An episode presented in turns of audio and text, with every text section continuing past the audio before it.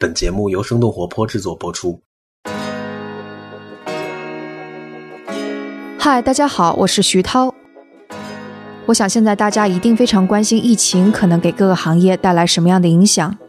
而在过去几天，我也和一些企业家做了交流。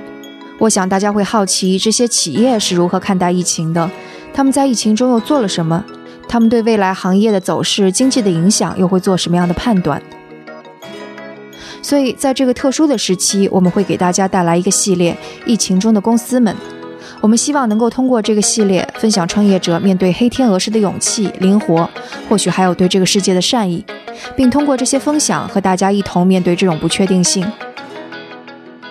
那除了硅谷早知道会带来科技创新行业的公司之外，我们的其他节目《反潮流俱乐部》和《到海外去》也都会带来时尚潮流行业、消费品行业和出海行业的公司情况。那今天我们给大家带来的第一家公司是春雨医生，一家提供在线问诊服务的公司。进行这次采访的主播是界面科技总监文舒淇，接受采访的嘉宾是春雨医生的 CEO 王宇潇。那就请听今天的节目。欢迎来到生动活泼传媒旗下《硅谷早知道》第四季。这个世界因科技创新而巨变。那就请和我们一起在最前线观察科技创新所带来的变化、影响和机遇。大家好，我是文舒淇。今天我们的采访对象是王雨潇。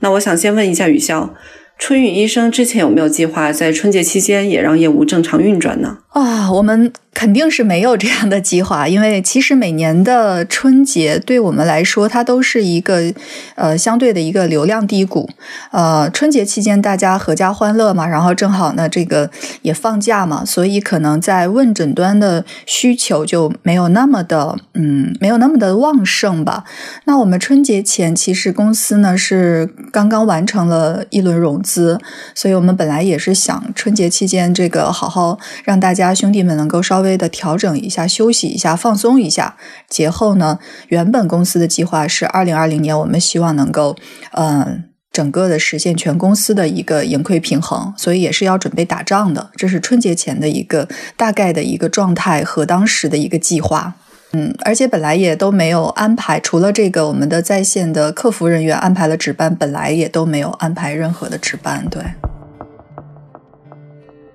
那你你大概是什么时候关注到疫情这个事情的？我关注到疫情，其实和公司我们的客户问诊端和医生端的监测关注到这个事情时间差不多。其实我们在大概呃一月三号吧，我记得那个应该是一个周一，当时是我们的呃工号。嗯，叫春雨健康科普，然后他们开始讨论要不要推推送这个关于武汉发生这个冠状病毒的一篇这个文章，因为我们那个公号主要是对大众进行这个健康科普的，但是因为呢。嗯，其实当时还没有明确，没有官方的一个权威信息确认这个是一种新型的冠状病毒，所以我们在一月三号讨论这个推送的时候，当时就出现了一个非常大的争执，就是我们内部的医学专家认为这个病毒非常危险，它是一种新型冠状病毒，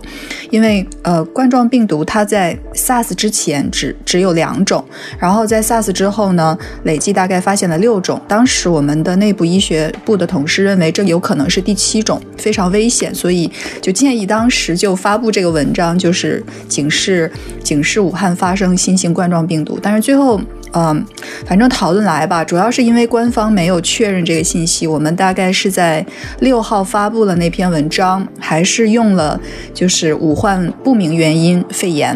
啊，大概的这样的一个警示。但是在文章里面也警示了患者要注意。呃，戴口罩啊，勤洗手啊，防护，尤其是武汉地区和武汉呃和整个湖北地区发出了预警，然后后来就是九号嘛，九号就确认这个是新型的冠状病毒了。那呃，当时马上就开始全公司进入到一个非常紧急的一个一个备战状态吧。嗯，但是在那个时间点还没有决定说整个春节是需要上班的啊。其实虽然当时没有决定，但是我自己大概会有一些感觉了，嗯，因为我自己是经历过那个零三年零三年的非典的，在在上大学嘛，那一年是我们整个学院的这个实习年，所以我当时有两份实习，白天是在西门子医疗，然后晚上会在那个央视。呃，零三年那一年也是特别。动荡的一年，因为那那年发生了好几件大事儿，一个就是呃央视成立了新闻频道啊，也就是我实习的地方，然后第二个就是发生了非典，然后第三个就是当时还爆发了伊拉克战争，所以我当时是学校也封闭了，也回不去了，然后就隔离在外面，所以白天在西门子就是呃每天我们的医疗部门的大量的呼吸机送往医院，还有那个医呃就是当时最西门子最重要的其实就是支援呼吸机。然后晚上的时候就在央视做这个非典的报道，我大概对这个事情会有一个非常不好的预感，所以其实我们在十号之后就开始去关注这个东西，然后开始做一些准备了。对，所以我们进入状态还比较早。所以最后大概是什么时候决定下来说，整个春节期间需要就需要很多人留下来工作？我们大概是在一月二十号的时候正式上线了那个冠状病毒的专题，因为当时预判呃整个的这个疫情的发展呢。当时也在想，我们大概能够做哪些事？那首先想在疫情最开始的时候，根据非典时候的经验，大家首先会关注的是信息流，也就是大家会关注到底发生了什么啊？这个情况有多么严重？有没有找到原因？我身边有没有这样的患者？所以疫情通报其实是一个特别重要的事情啊！这就是我们判断第一阶段的一个战役的重点。第二阶段，我们把我们判断的一个重点就是呃，在这种情况况之下，肯定会出现对于一些呃在线的呃，包括我们这样的医疗服务，因为它能够起到一个分诊的作用嘛。你要区分哪些是哪些是这个冠状病毒，哪一些是普通感冒啊，哪些是甲流等等，你要去区分，让一些患者真正的就是没有必要去一线医院的患者不要去医院。所以我们的服务肯定是有价值的。然后在第二阶段，肯定会出现一些急需呃慈善救助的事情。所以，这是我们判断的第二阶段。那疫情的第三阶段，我们判断应该是就是有一些特效的疫苗或者药物或者一种新型的检测设备开始问世啊，那差不多就开始进入一个疫情得到控制的阶段。我们大概判断就是会经历信息流，然后到到一些服务和慈善出现，然后再到一些解决方案出现这样的一个一个阶段吧。那其实春雨真正的优势是在第二阶段。因为这是我们本来就在做的事儿，就是提供线上的问诊的诊前的一个筛查和诊后的一个呃医生的一个线上管理服务。所以，其实我们在二十号就是发布了一个关于那个它的专题，就是把一些这个疫情进行了一个呃同步，然后把每天的一个呃数据进行了一个一个发布，然后让大家简单的去了解一下这个病毒大概是什么，会有什么早期的症状，然后在其实还挺快。呃，二十号上线了专题，开始做信息流服务，然后二十四号的时候就开始上线了这个整个冠状病毒的在线问诊的全平台的服务，而且当时上线之后，应该第一天还是有点乱，就是还是我们的这个付费加免费的两种模式，但是应该是在第二天和第三天吧，整个的这个问诊我们就决定全部免费了，就是开始做这个义诊，因为当时的量上的。非常大，就是很快，就是很多人上来问发烧、感冒、打喷嚏、喉咙痛、嗓子痛等等等等的这些。对，当时是数据直接就爆发了，是吗？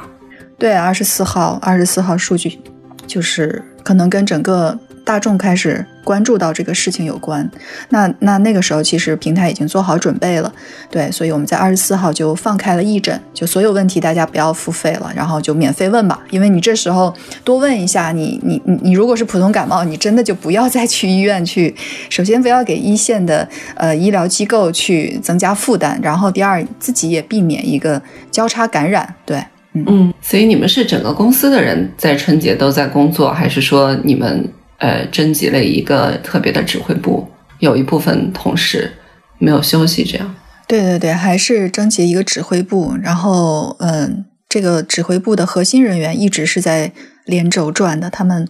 嗯，他们都非常辛苦，而且我们的很多这个普通员工还是在休假状态，但是有一些急事儿的时候会紧急的征调他们。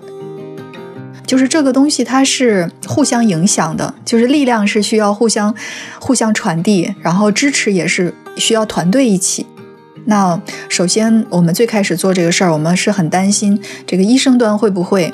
就是有反弹，就是哎你你这个。这个这个让我们这么辛苦的去值守，后来我们发现不是。那像我们线上有一位大夫，他是北京地坛医院，地坛医院也是北京接治这次冠状病毒感染的一个重点医院。地坛医院的一个呃副主任医师，他就直接把他除了在医院以外排排班表的其他时间全部都同步给我们，告诉我们说，哎，我我今天几点到几点我可以上线值守几个小时，可以接诊多少患者，就直接先把他的时间表，就医院给他排完他的工作表。他再把他剩下的时间全部交给我们，他的每天的休息时间可能都会压缩到三三到四个小时，就是他愿意去这样。然后另外一位大夫也特别，因为我们在补贴他们这个诊诊金嘛，就是出诊的费用嘛。然后这个大夫说，我这个整个义诊期间的诊金我要捐出来，然后希望春雨能够把我的这些诊金，呃，买成防护用品送给武汉一线的兄弟姐妹们。然后后来也有很多医生给我们发了同样的这样的一个就是诉求，就是我们这个诊金我们也不要了，我们要再捐出来，然后买你们买好防护设备送到一线。然后医生的这些行为也会也会感染我们嘛，就是我们一开始我们是一个主动方，但是后来发现医生的反馈会感感染到我们，在最后，然后有基金会加入之后，然后。更多的企业来加入之后，也会彼此之间形成一种正向的力量。所以，其实不是我们自己公司的人在加班，是真的是很多很多人大家一起加入到这个事儿。所以现在不是一个加班的感觉。前天在跟人力部门的小伙伴说，我们要不要把春节期间作为一个就是调休假日，然后补给大家，然后去问我们的这些 manager 的意见。我们 manager 反应都都非常的这个，他们说，他说我们这不是加班呀，我们这就是做我们应该做的事儿。我们医生都能这样，我们我们为什么不能这样？就他们的反馈很那个的，就是还是很正向的。对，就大家都觉得在这个时候应该应该做点有价值的事儿吧。嗯。整整个团队氛围会不一样吗？就是经过这一次，我觉得会。我觉得，我觉得创业公司首先是需要打仗的，嗯，然后另外一个就是，嗯，打仗可以帮助一家公司去筛选和历练自己的队伍，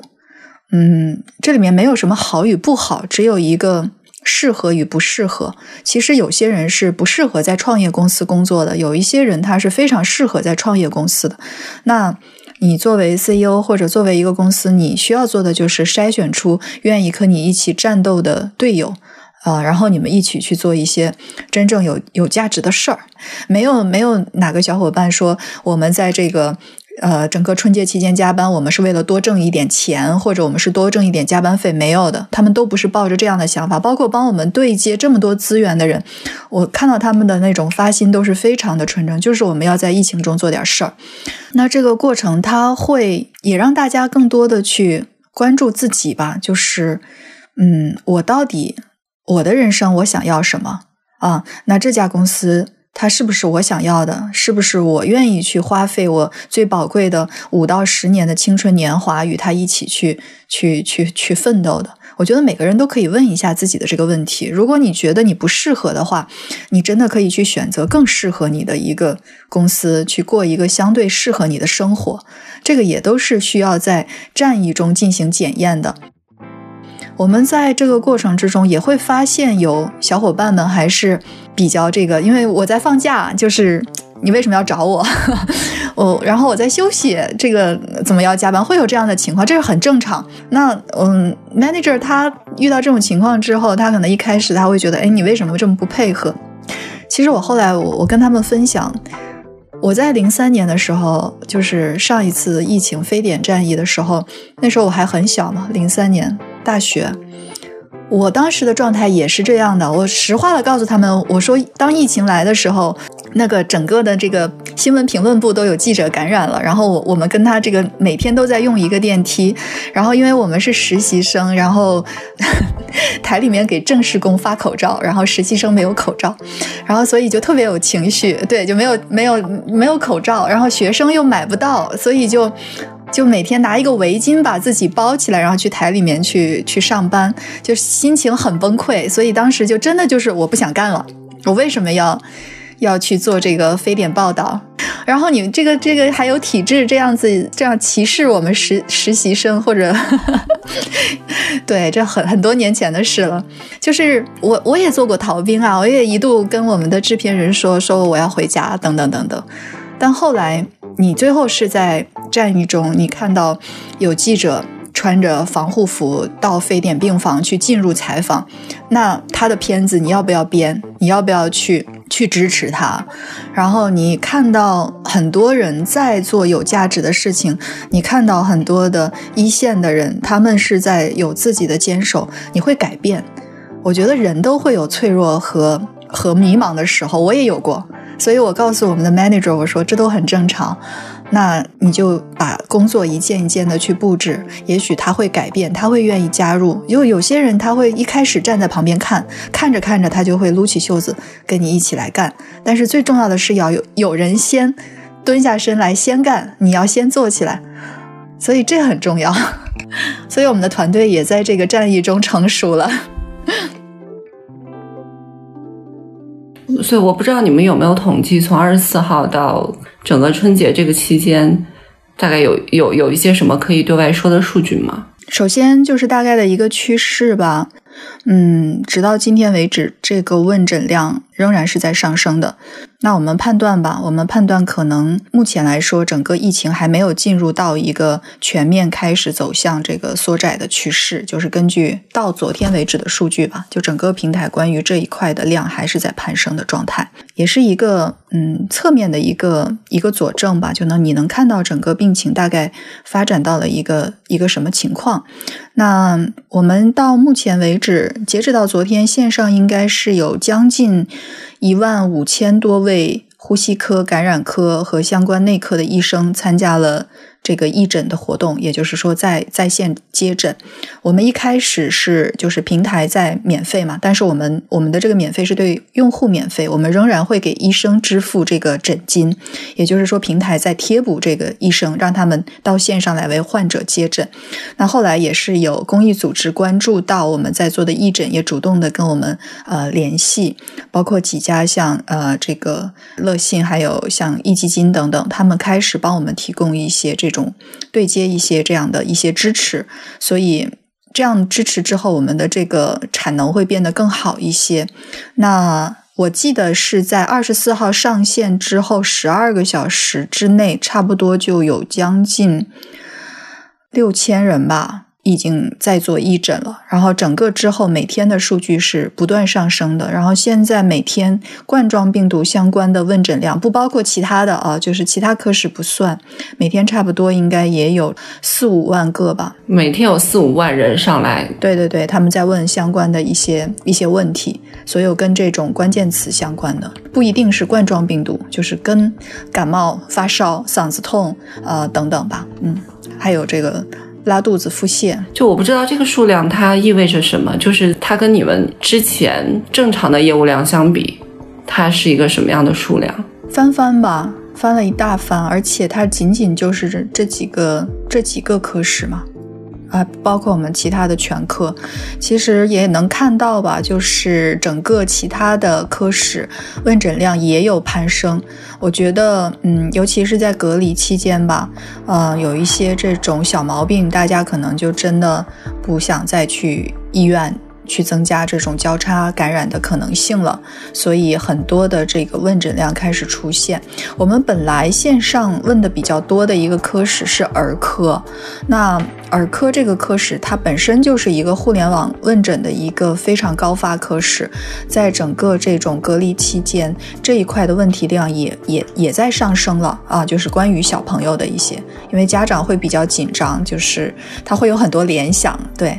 然后另外一个就是心理科，也是互联网医疗一个比较重要的科室。我们一开始没有预料到心理科的量会有所上升，但是现在发现心理科的量也开始。上升了，就是在整个全民应对疫情的过程之中，呃，包括医生、包括护士、包括医护人员、包括整个奋战在疫情中的一些相关的后勤辅助人员，嗯，他们也进入了一种心理高度紧张期。包括隔离在家的很多人也出现了一些心理上的问题，我们心理科的问题也开始出现了一些量的上升。听起来就是，其实这波疫情。对于在线医疗来说，是一个非常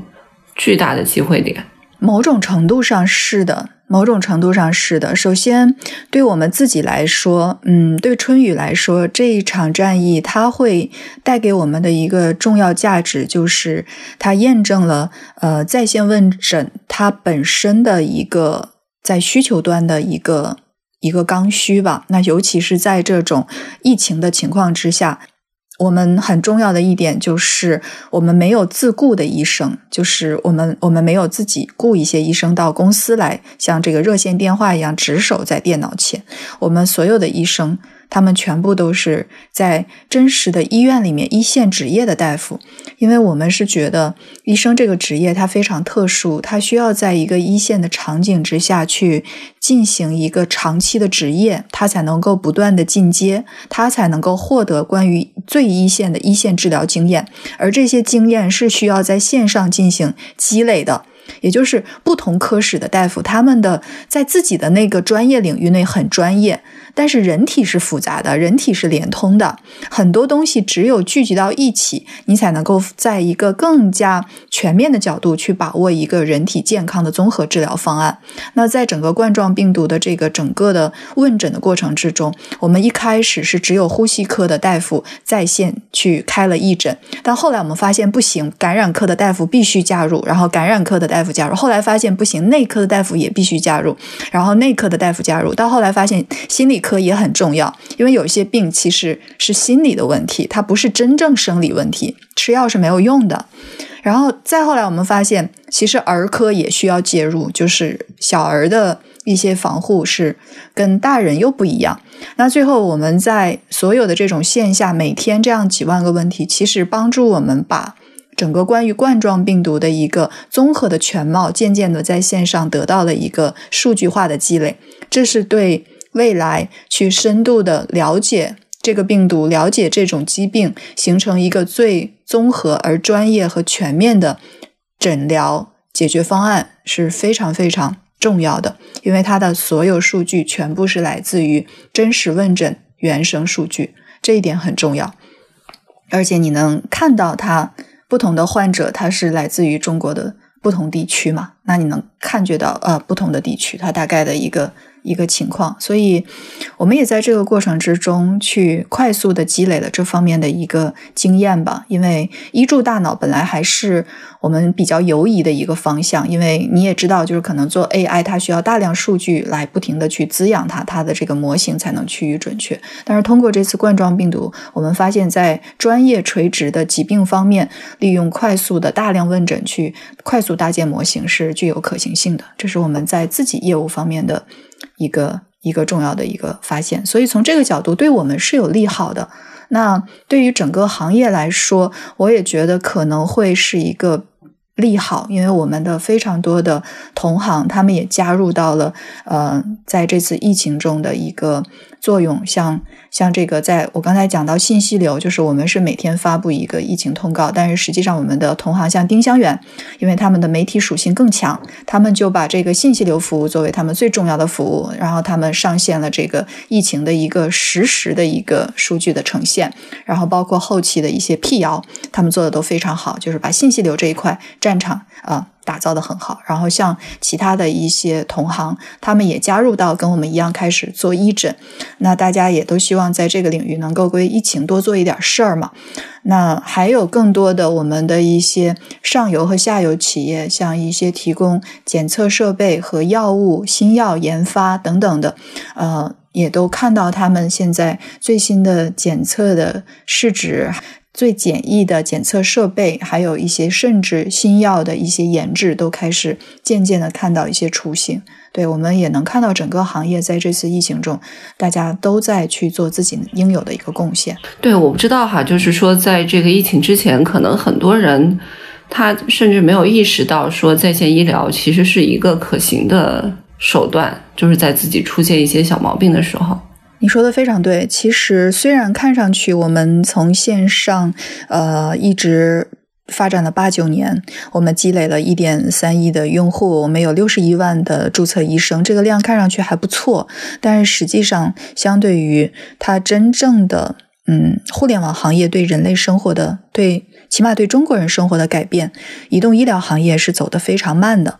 那。它有一些根本性的原因导致它走得非常慢，它不可能像社交或者是电商一样具有那么强的高频性和粘度，它的频率确实是低频的。尤其是我们的这个年轻人使用智能手机的一代人，还属于比较壮年的时期，那大家可能身体出现问题的这种状况没有那么多，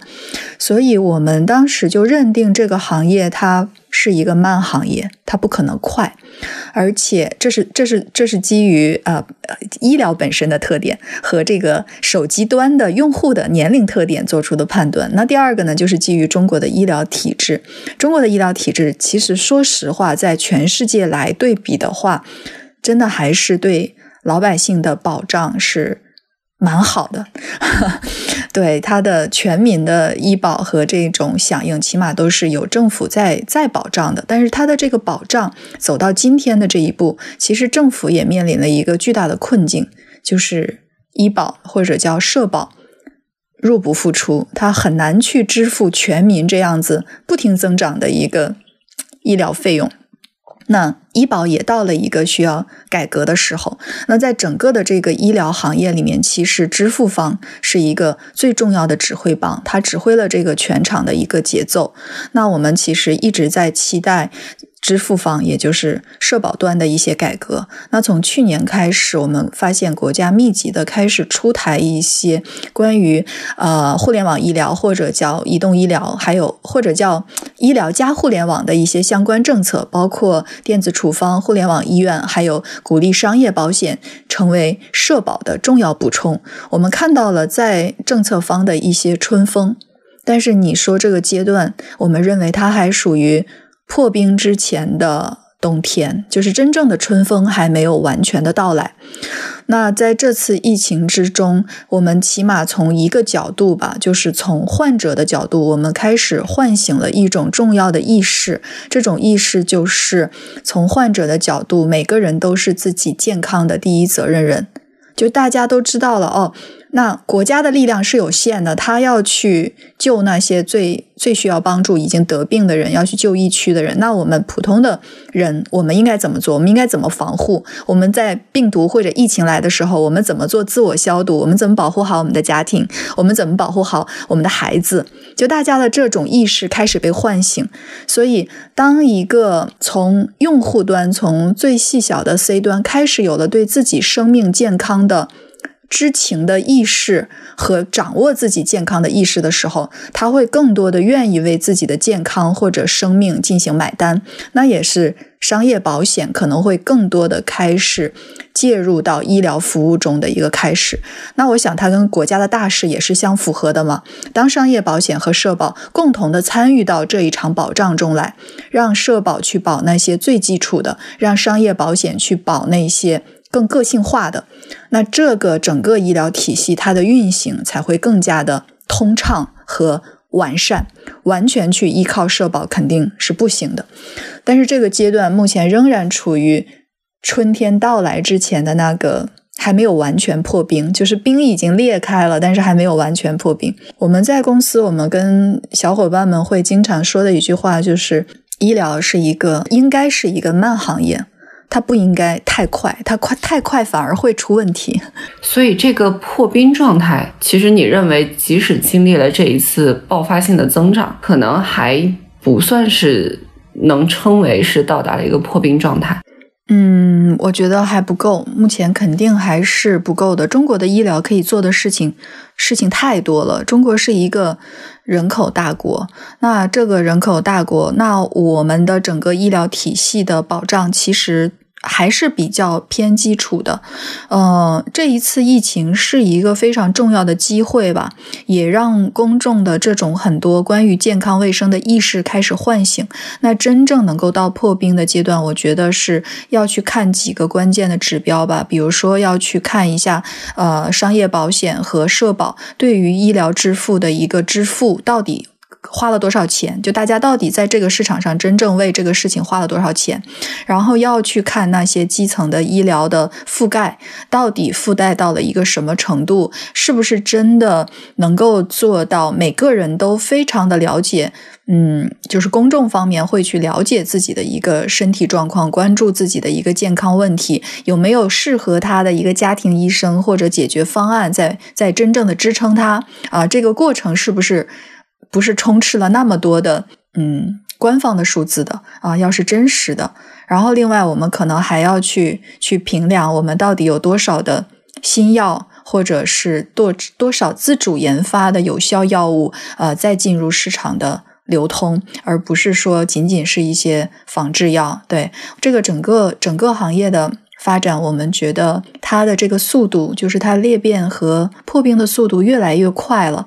那我我觉得在接下来的大概三到五年吧，会是这个行业的一个非常关键的一个破冰期和转型期。在这三到五年中，能够活下来的企业，一定会有非常长远的一个发展。嗯，我我听下来，刚才你的描述基本上是说，它不仅仅是说针对移动医疗或者在线医疗。你描述的这个是针对整个医疗行业的这么一个状态。嗯，为什么说移动医疗是一个很重要的驱动力？首先，它有了一个新的技术力量，通过大数据、通过 AI 等一些传统的确诊的方式和方法在发生变化，场景在发生转移，一些新药研发的方式和流程在进行改造。它跟那种传统的，在没有互联网、没有这种大数据的情况之下，它的那种模式是完全不同的，在发生天翻地覆的一个一个改变。这个发现是我们身处在移动医疗行业能够去洞见的。那很久之前，可能我们非常难想象，我们不去医院怎么能看病？但是现在的确可以通过手机将一些轻症进行图文的一个对接和问诊。那随着一些呃这种传输技术的优化，我们可以通过这个整个的这种视频问诊来达到患者和医生之间。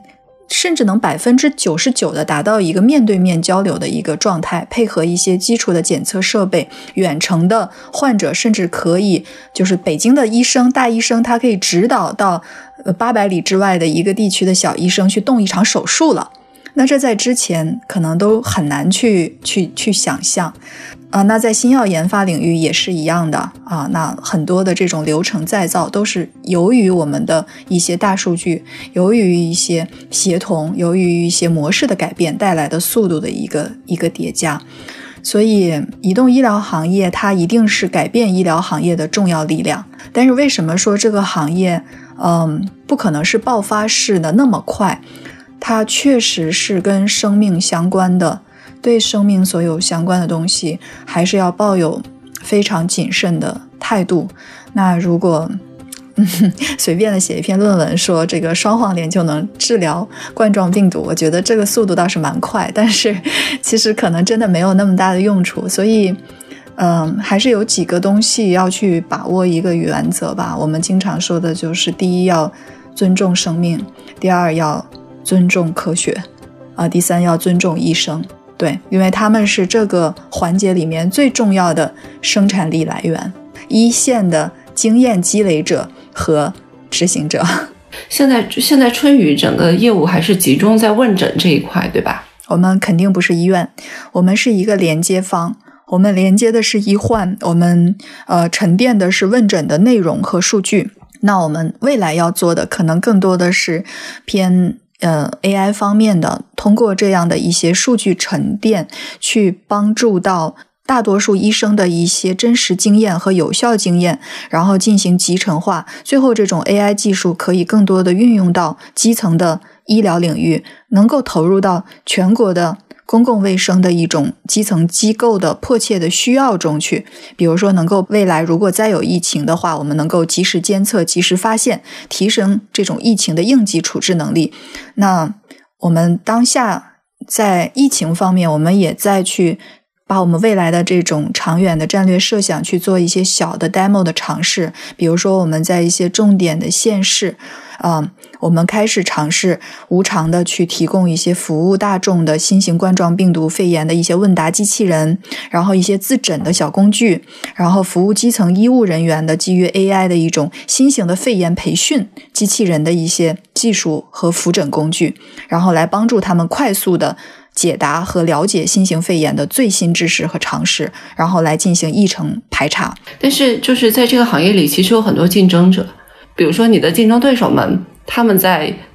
在线问诊的下一环节，跟你们做的事是完全不一样的嘛？嗯，不一样。大家可能就是从呃外界、从大众的眼睛里面去看，好像大家都差不多嘛。你看，春雨也在提供疫情播报啊，然后丁香园也在做啊，那春雨也在做问诊啊，卫医也在做问诊啊，平安好医生也在做问诊，好大夫也在做问诊，你们不都是都是一样的吗？但实际上面，大家还真不一样，所以我们之间的这个关系还蛮好，就是 我们还有一些需要协作的一些点，就大家会一起去做一些事儿。为什么会这样？首先是因为，呃，医疗行业特别大，然后，呃，春雨是在行业内。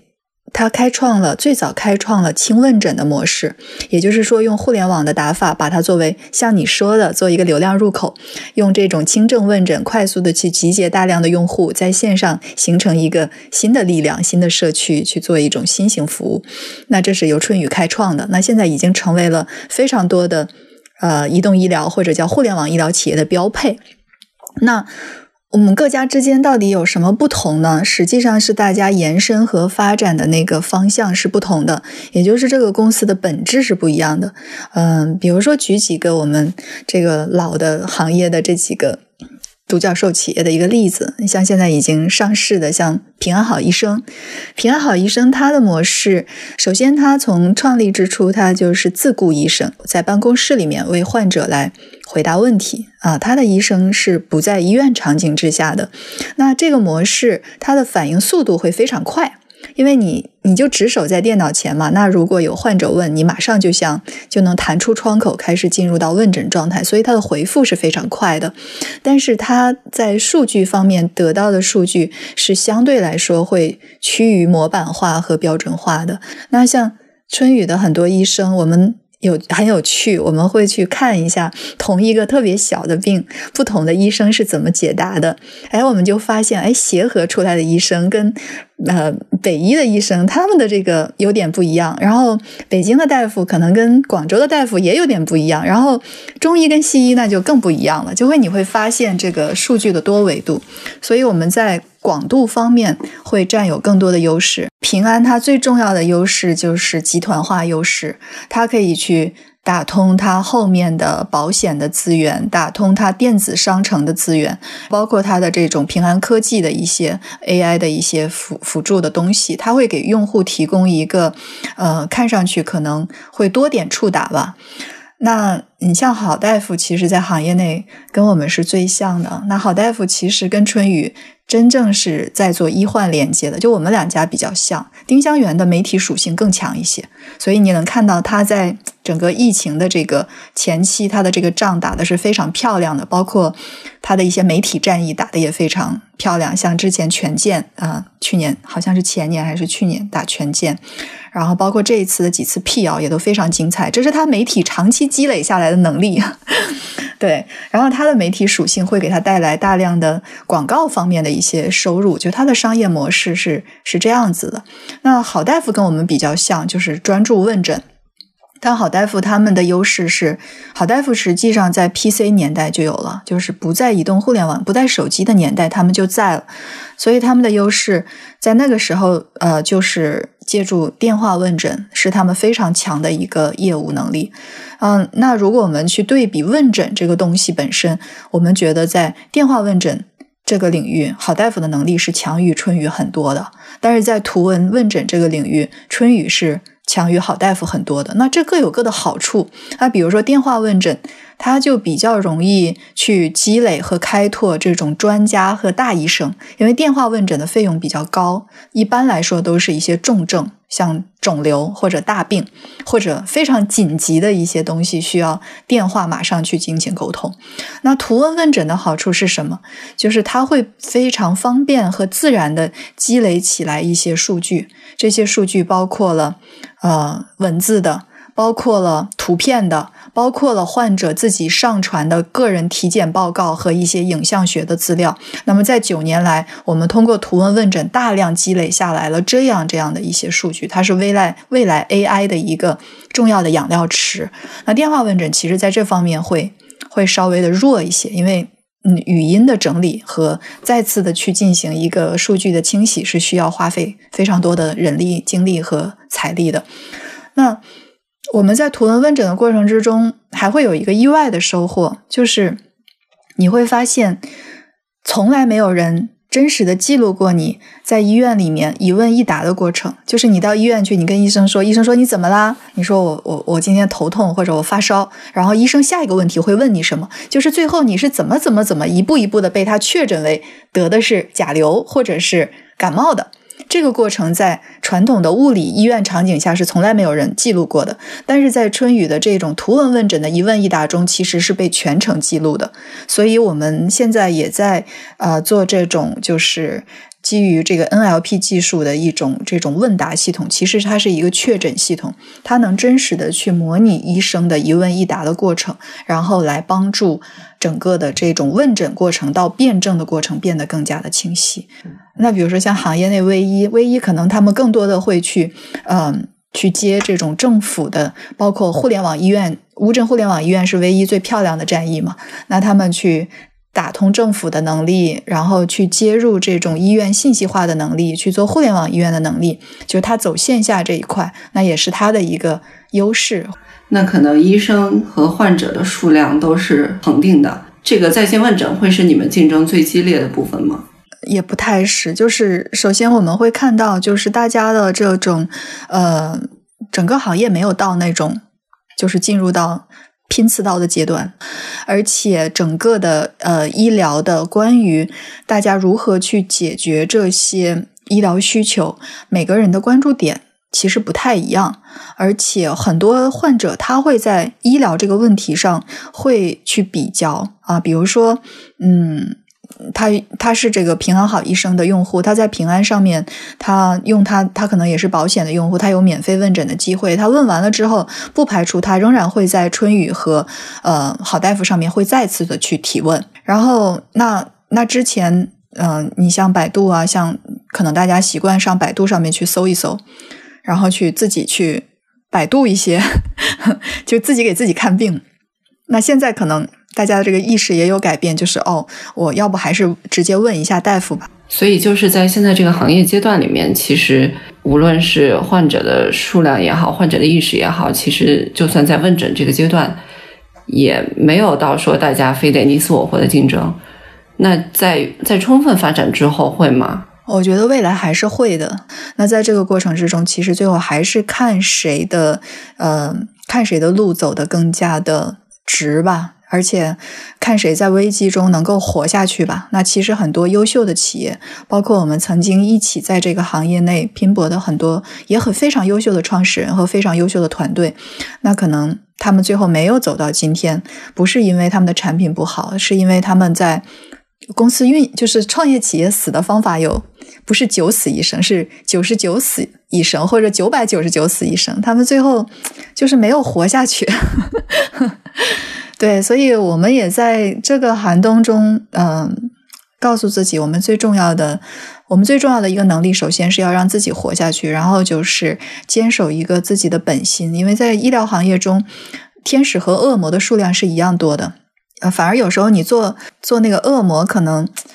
反而会活得好一点。但是要坚守天使的那个，你会活得久一点。嗯，现在整个公司有多少人啊？现在差不多有将近二百人吧。去年我们呃也把整个公司的结构进行了一些组织化的调整。当时会会觉得这个行业会会比较比较漫长，然后呃。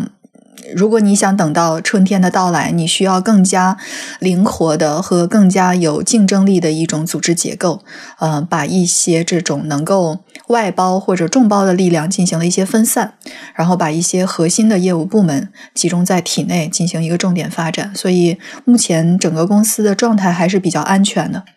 否则我我都难以想象，就是整个二月份如果人数太多，我估计我现在头特别大，就整个二月份的工资怎么发？哎，为什么你会有这个焦虑？我觉得所有企业都会有啊，但是呃，我们还是下意识的觉得在线医疗行业可能不会有。嗯，相对好吧，就是还是有影响，一定会有嘛。那那如果实体经济不够好的话，那首先像一些广告收入就会锐减。呃，第一季度甚至第二季度，可能整个广告行业的数据应该是会下滑吧。他除非是发国难财的，我觉得他整个社会都是比较联动的，对，所以我我包括我们这次去去做这个义诊，其实。嗯，所有的诊金或者费用最后也是给到医生去支援一线。我们也贴补了非常多，在这一块我们是一个投入项，并不是一个，并不是一个进项。嗯，但是短短期还是得先想办法过冬。嗯，短期看要想办法尽量健康的、尽量低风险的活着。嗯，创业企业的死法真的挺多的，而且像像这种冠状病毒这种突发性的事情。它的打击还是蛮大的，而且持续的时间你是不能做太乐观的一个，你要一定要抱有最悲观的一个准备，然后去抱有最积极的一个态度，所以才能活得久一点。所以我可能是相对悲观一些，相对相对理性一些，不代表现实一定那么差。啊，好，我我再补充一个刚才行业那行业性的那个问题，刚才忘记问了，就是当刚才我们有聊到说，可能这个行业最后还是会变成可能存活着几家寡头性的公司，你觉得到达这个阶段需要一个什么？需要多长时间啊？我觉得在未来的三到五年内，这个行业会有一个巨大的变化。一个由量变到质变的拐点出现，未来的三到五年，这次疫情会让这个时间变快吗？有可能会让这个时间提前，也会加速一个行业洗牌的过程。啊，那也谢谢你的时间，谢谢你。这就是今天的节目，感谢大家收听这次节目。这期节目除了主播和嘉宾的努力，也要感谢迪卡普里辛和小爱。迪亚普里辛是负责我们的后期剪辑，小爱帮忙把音频上传到所有的平台。他同时也是生小英这个账号背后的小伙伴。我们也期待听众你的更多参与，你可以加入我们的群。加入群的方式是添加生小英的微信生 FM 一，S H E N G F M 一，阿拉伯数字的一。如果想要支持我们，可以给我们打赏，或者把本期音频转发给你一两位朋友们。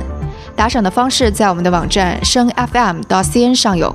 当然你也可以在这个网站上找到我们所有的信息。那我们下次节目再见。